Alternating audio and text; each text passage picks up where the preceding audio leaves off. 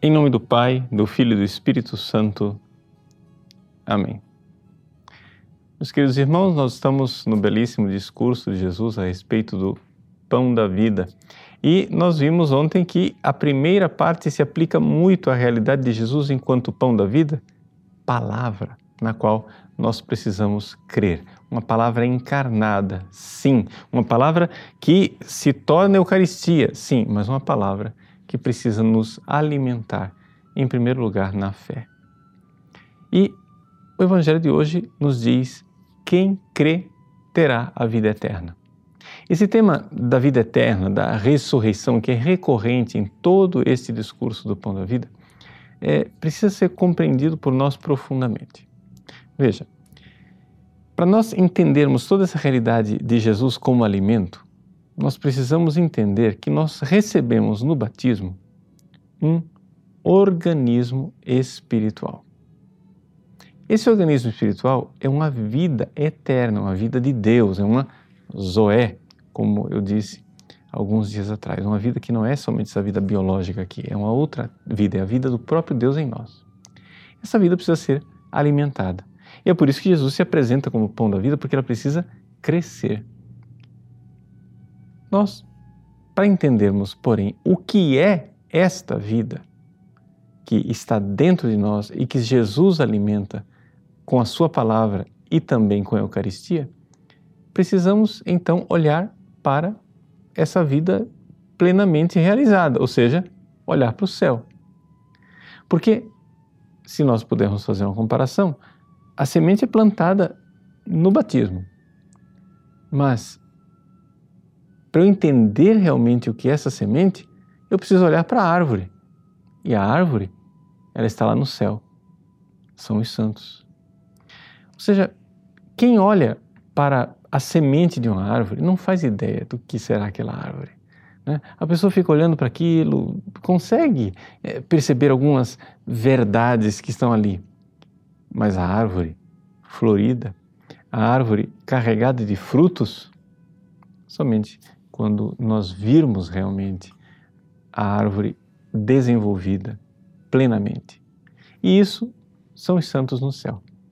Então, quando nós olhamos para a glória, quando nós olhamos para a realização da vida eterna, nós então entendemos o que é que Jesus está querendo fazer. Ele está querendo pegar esta vida que foi colocada em nós uma vida diferente da biológica, a vida do próprio Deus. Ele quer alimentá-la, para que ela vá crescendo e ela vá florescendo, vá se desenvolvendo, até que finalmente ela se torne uma árvore plenamente adulta e desenvolvida no céu, na glória eterna.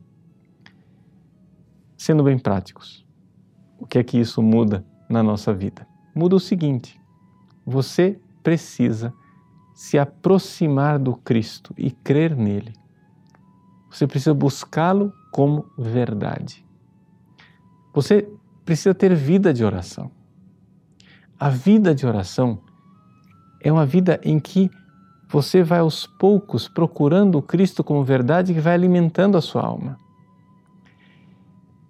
Se você já iniciou uma vida de oração, você já tem o seu tempo de oração, você vai notar que com o passar do tempo, essa vida vai ficando meio árida, meio difícil de levar para frente.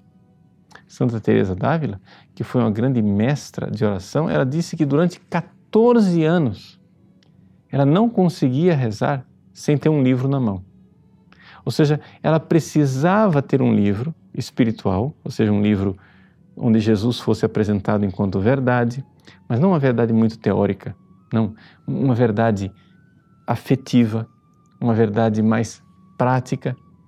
E ela ruminando aquela verdade diante da presença do Cristo, palavra ali presente, tocando a alma dela, ela foi se desenvolvendo espiritualmente. E é isso que nós devemos fazer. Santa Teresinha do Menino Jesus diz que durante muito tempo ela não conseguia rezar e meditar se não tivesse na mão o Evangelho ou a imitação de Cristo. Assim devemos ser nós. Quem crer terá a vida eterna. quando você exercita a fé, buscando a verdade que está ali contida nos evangelhos, na vida dos santos, nos livros de espiritualidade, na imitação de Cristo, aquilo lá vai te alimentando e você vai desenvolvendo espiritualmente até que você um dia poderá florescer plenamente no céu. Como a Eucaristia nos ajuda nisso tudo, nós veremos amanhã. Deus abençoe você. Em nome do Pai, do Filho e do Espírito Santo. Amém.